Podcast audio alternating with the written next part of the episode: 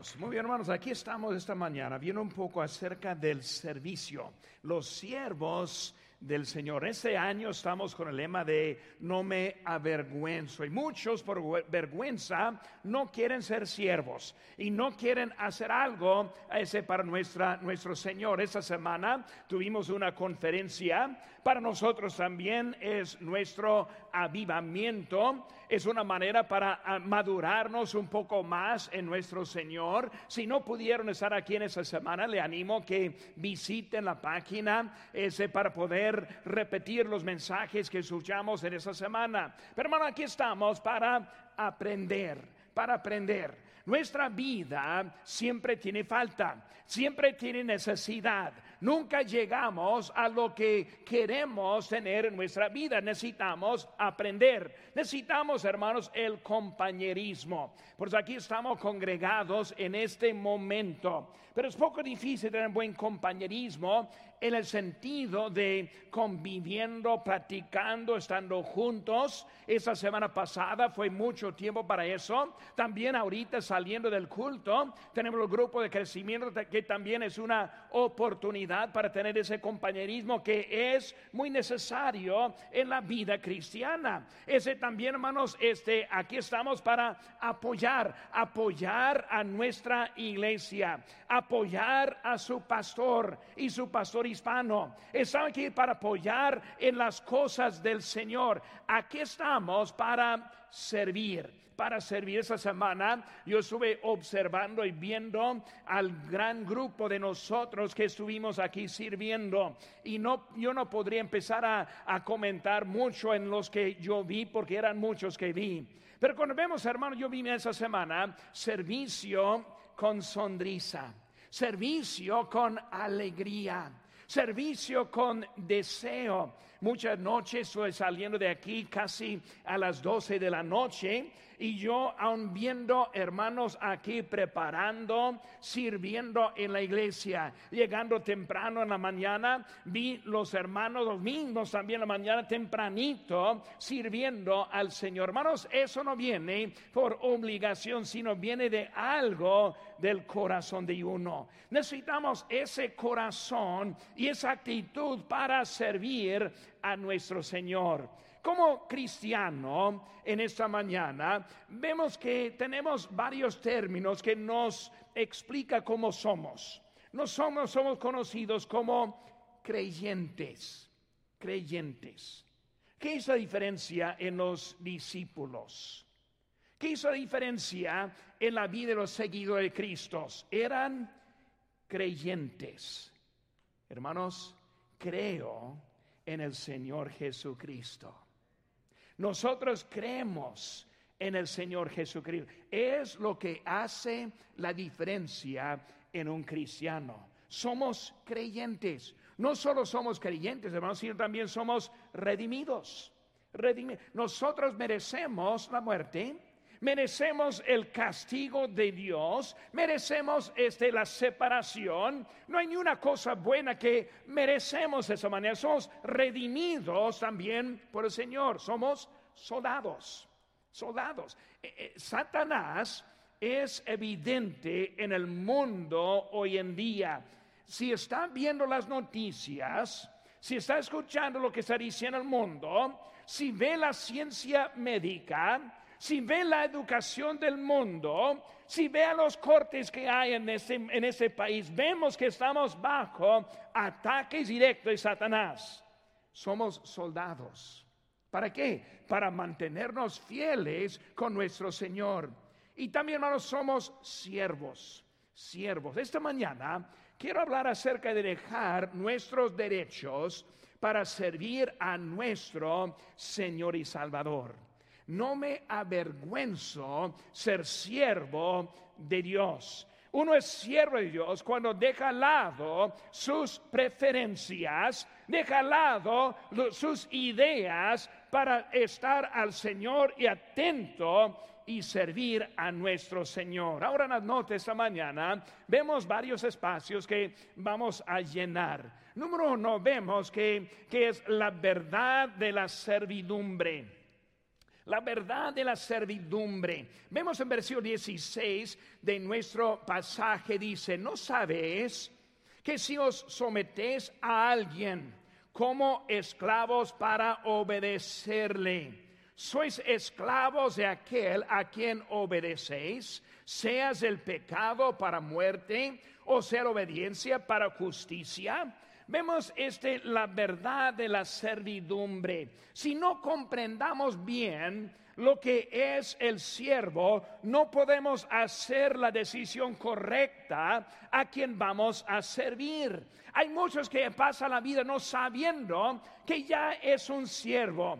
Por eso primero vemos que somos siervos somos siervos. La naturaleza del hombre es que seamos unos siervos. Por eso muchos dicen, pues yo soy mi propio hombre. Soy mi propia persona. Nadie me manda, nadie me cambia. Yo soy un líder. Y luego vemos cómo está vestido en la moda del mundo. ¿Cómo aprendió de eso? Del mundo. Hablamos como los del mundo. ¿Cómo lo hablamos? ¿Cómo aprendimos eso? De los que estamos siguiendo. No hay ninguno que es una isla abarcando adelante en la vida, sino que todos tenemos influencias y decidimos a quién vamos a servir. No hay ninguno que está, que está aquí en esta mañana que está diciendo, yo hago todo yo mismo, porque son las influencias que permitimos que nos pone en el camino en donde nosotros andamos es el hombre. El hombre necesita un propósito. El hombre necesita dirección. Hoy en día vemos que hay mucha falta de liderazgo en nuestro mundo. Tenemos líderes que no saben a dónde van.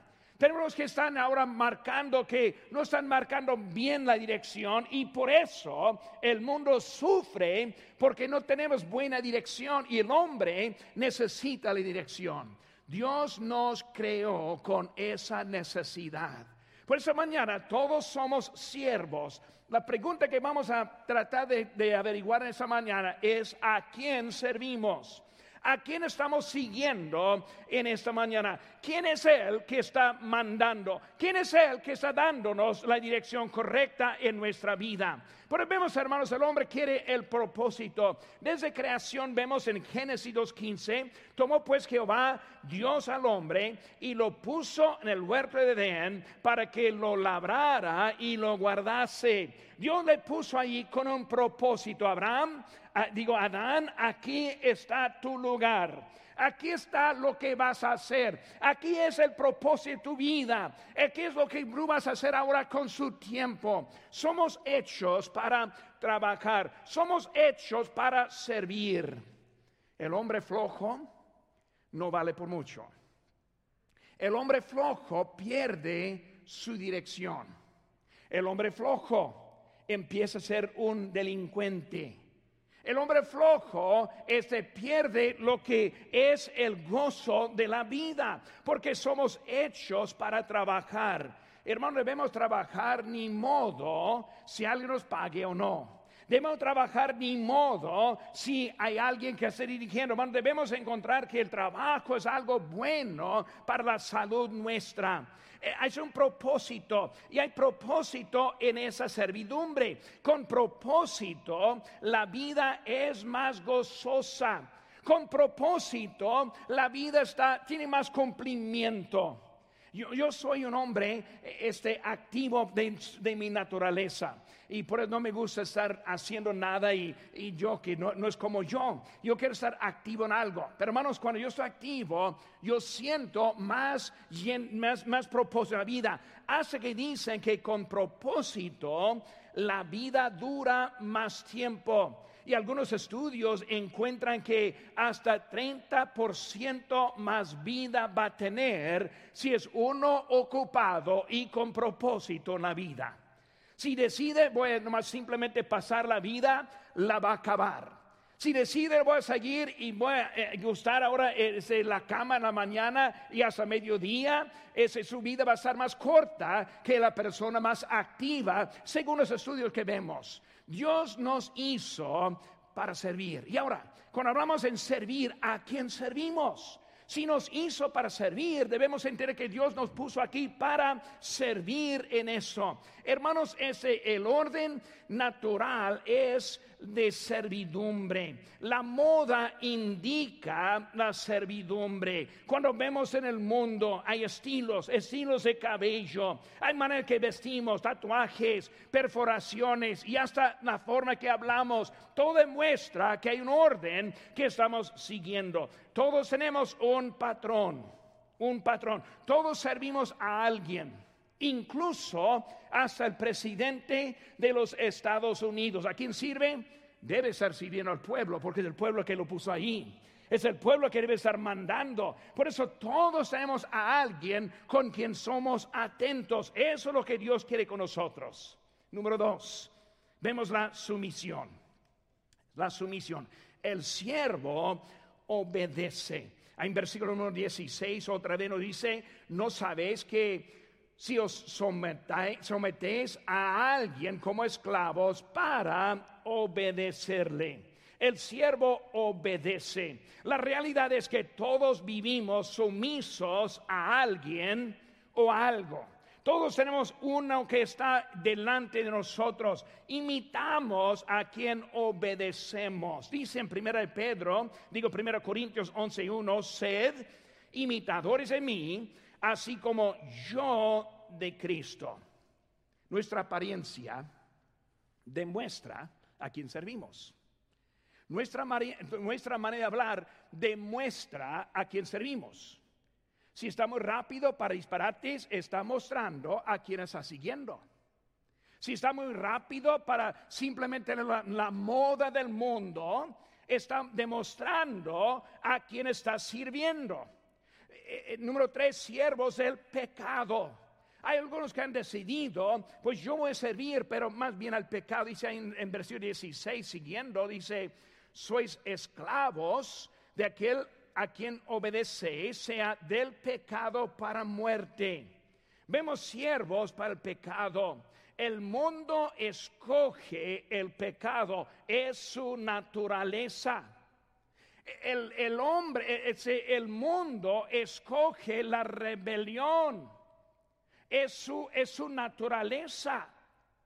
El creyente no debe vivir así. Si estamos viviendo en la rebelión, en la moda del mundo, si nosotros tomamos decisiones todo basadas en lo que otro piensa, estamos demostrando a quién estamos sirviendo.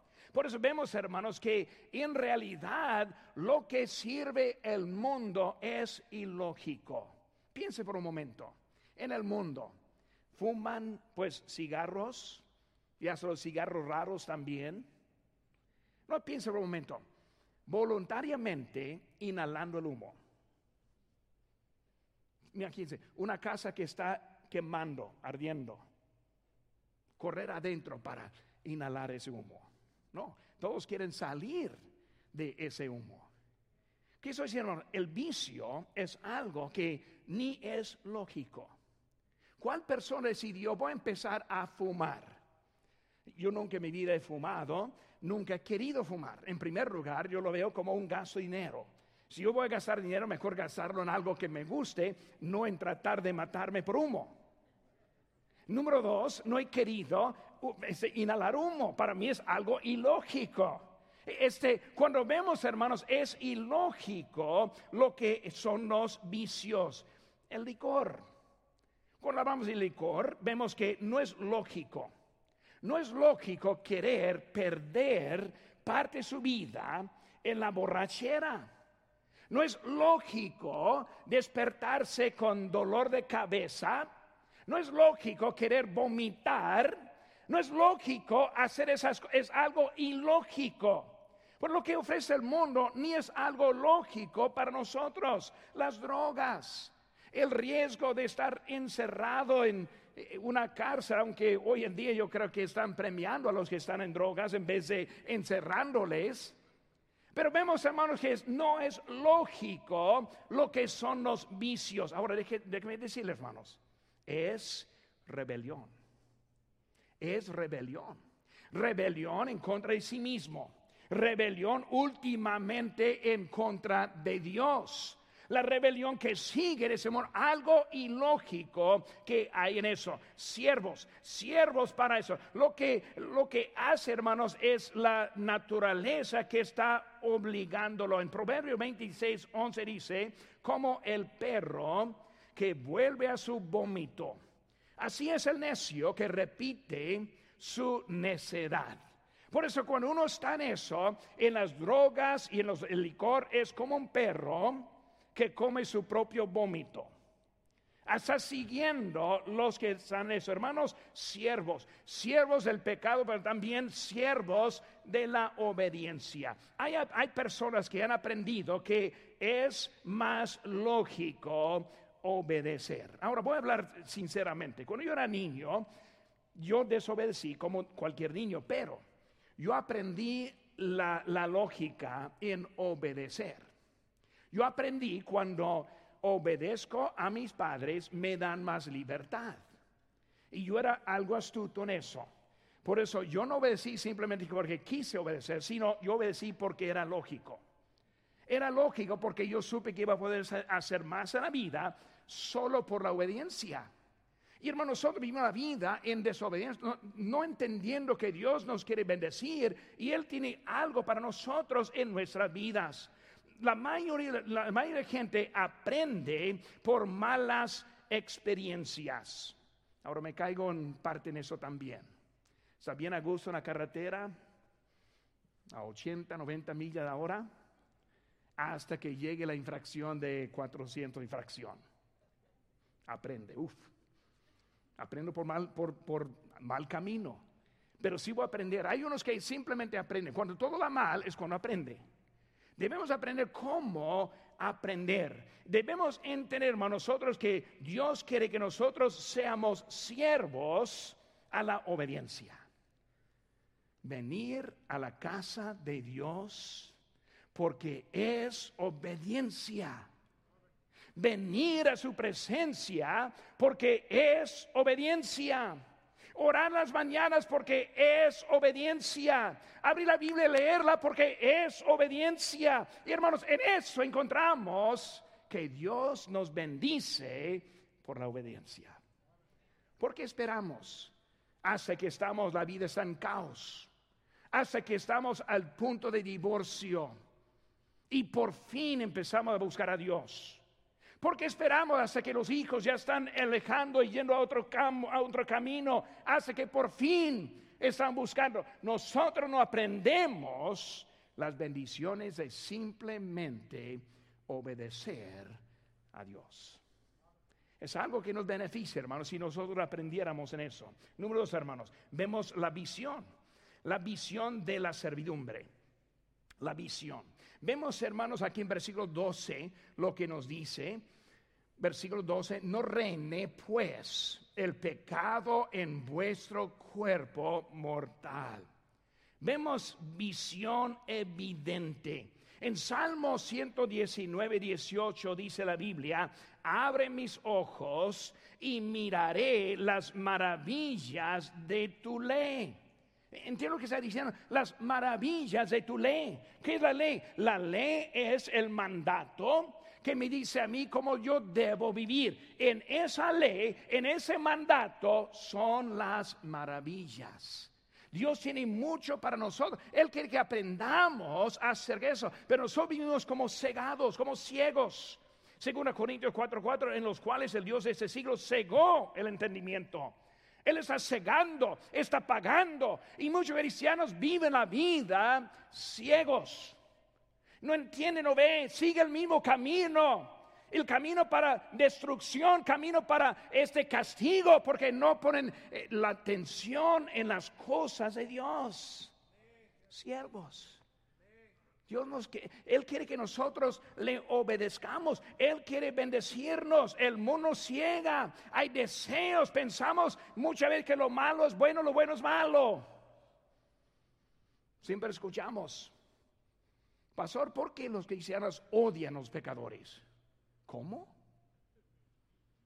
¿Cómo? Cristo murió por los pecadores. Por nosotros, por mí. Nosotros amamos a los pecadores. No que sigan en el pecado, sino que se arrepientan para que ellos también siguen al Señor que nos rescató. Vemos, hermanos, una declaración también. La declaración. Vemos la palabra, la frase, no reine. Vemos también, ni tampoco. Simplemente el apóstol Pablo diciendo que no Punto aparte, no. No voy a permitir este que el pecado reine en mi vida. Nosotros vivimos con la vida a ver. Sí, pastor, yo lo veo, pero a ver. Alguien el otro día me dio un sobre para mi hija Jennifer. Y me dije, hermana, hermano, quiero que se lo pase a su hija. Es muy importante. Y yo le respondí, pues vi adentro que hubo algo adentro, por yo dije, pues a ver. No, no, no, pastor, no, no, no, no es para ver, sino quiero que le dé a su hija Jennifer. Bueno, pues a, ver. Eso no funciona. Cuando hablamos de Dios en nuestra vida, no saber. No saber si me conviene. No saber si Dios quiere no es con el favor de Dios. Hermanos, obediencia siempre es correcta. Siempre es lo correcto obedecer a Dios. Siempre lo que debemos hacer, hermanos, nunca oramos acerca de obedecer a Dios. Eso siempre es bueno. La obediencia. Pero salimos, pues a ver, pastor. A ver si tengo tiempo a leer mi Biblia a ver si tengo las ganas de, ganas de orar. Pues a ver si salgo a, tocar puertas y ganar almas. A, ver, pastor, si asisto en la tarde o el miércoles. A ver, Dios quiere que nosotros tomemos decisiones fijas porque debemos ver las consecuencias, la declaración. Vemos también el entendimiento buen entendimiento tienen todos los que practican sus mandamientos. Hermanos, esta semana, los que nosotros vinimos a los cultos, los que estamos aquí esta mañana, vemos qué tan importante es estar aquí. Los que no, no saben. Los que leemos la Biblia, vemos el entendimiento que hay. Los que no la leen, no lo ven. Hay entendimiento en la obediencia. Y luego, hermanos, que nos lleva a la decisión. A la decisión. Pero vemos que Pablo está llamándonos a una decisión. La verdad de la servidumbre, la visión de la servidumbre y ahora también el valor de la servidumbre. Versículo número 13 nos dice, ni tampoco presentéis vuestros miembros al pecado como instrumentos de iniquidad, sino presentaos vosotros mismos a Dios como vivos entre los muertos. Vivimos nosotros vivos entre los muertos. El mundo está muerto.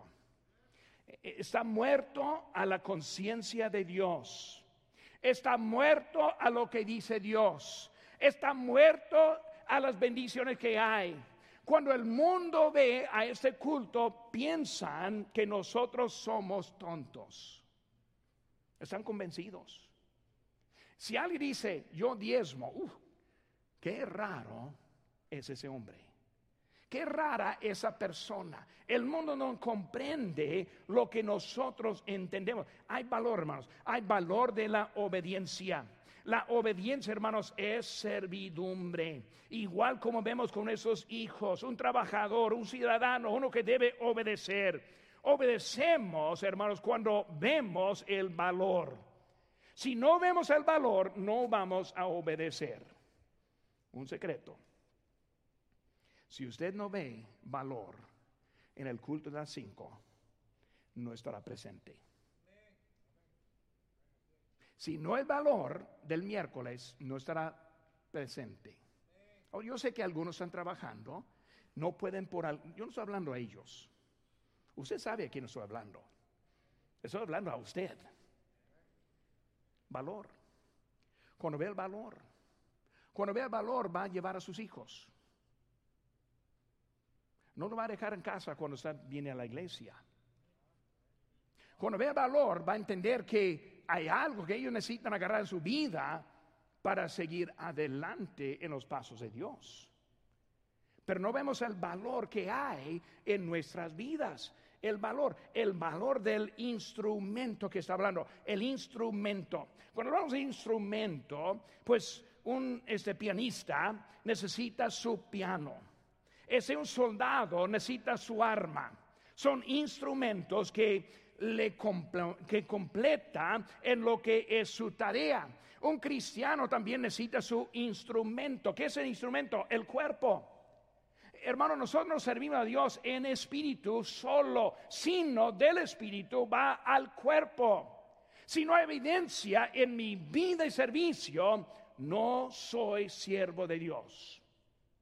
Si cuando llegamos a un conflicto y yo siempre gano y Dios nunca gana, yo sé quién es a quién está sirviendo este instrumento. El instrumento es necesario en las cosas de Dios. Hay gente afuera que nos está mirando.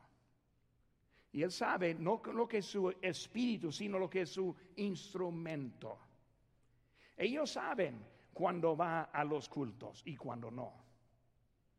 Ellos oyen las palabras que salen en el hogar. La guerra mundial que acabó de empezar. Los cristales quebrándose. Corriendo con puertas cerrándose. El mundo está observando. Necesitamos instrumentos para Dios. Ya no voy a vivir para este mundo. Ya no voy a seguir la onda de este mundo. El valor de presentarse ante Dios. No solo sus vecinos ven, los colaboradores ven, sino también Dios ve. Dios sabe. Aunque piense que nadie lo ve, Dios sí lo ve. La verdad de la servidumbre, la visión de la servidumbre, el valor de la servidumbre. Número cuatro, hermanos, la virtud de la servidumbre. Ahora, ¿por qué quiero ser siervo? Aquí es el mensaje. Aquí es el mensaje. La virtud. Hermanos, la virtud. Vemos primero, la servidumbre produce la libertad. Es el opuesto de lo que es la lógica del mundo siervo para ser libre, ser esclavo para tener libertad. ¿Cómo, entra eso en nuestra manera de pensar?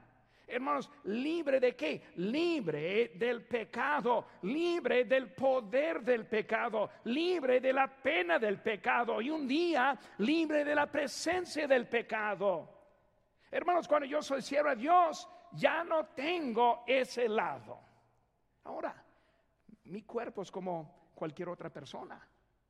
Mi cuerpo también es desobediente. Pero hermanos, cuando yo sirvo a Dios, no estoy viviendo bajo esas consecuencias que tantos que sufren. ¿Por qué? Porque nosotros vivimos entendiendo que ese, e, e, ese servicio me libra libre de los vicios. Y hermanos, vicios es la esclavitud. El joven sale diciendo, yo voy a ser mi propio hombre, voy a empezar a fumar porque quiero fumar. Yo voy a tomar porque quiero tomar. Y piensa que ahora es libre para cuando, cuando se ponga en servidumbre. El que está con cigarros, déjalo. Dime, no, no, no, problema yo lo dejo. No, es esclavo.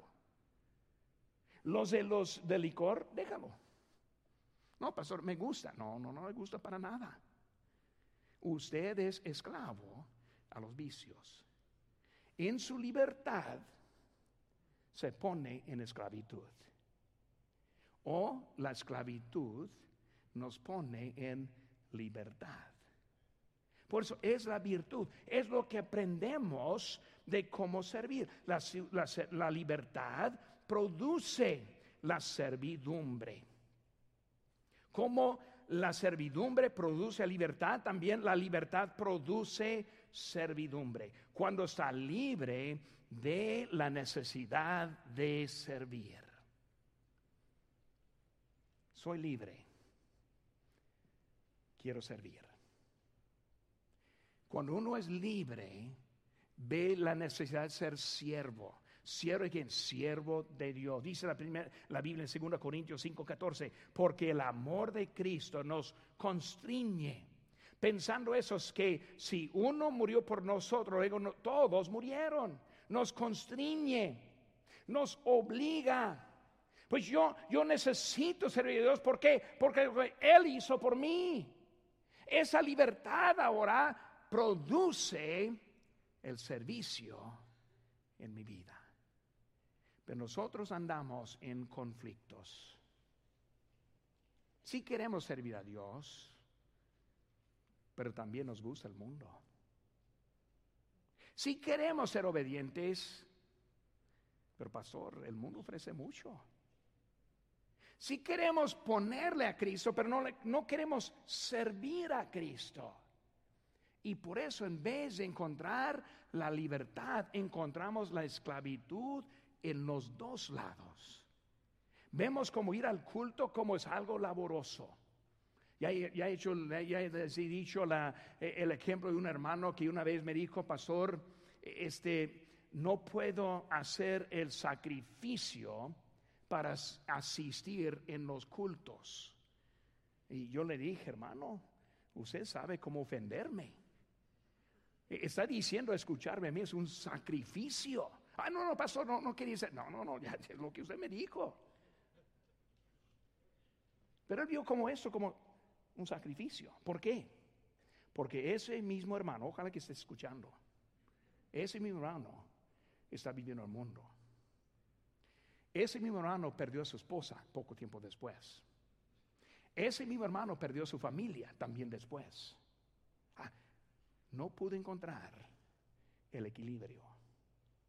Él pensó era sacrificio servir, cuando servir es una bendición. Esta mañana, servidumbre.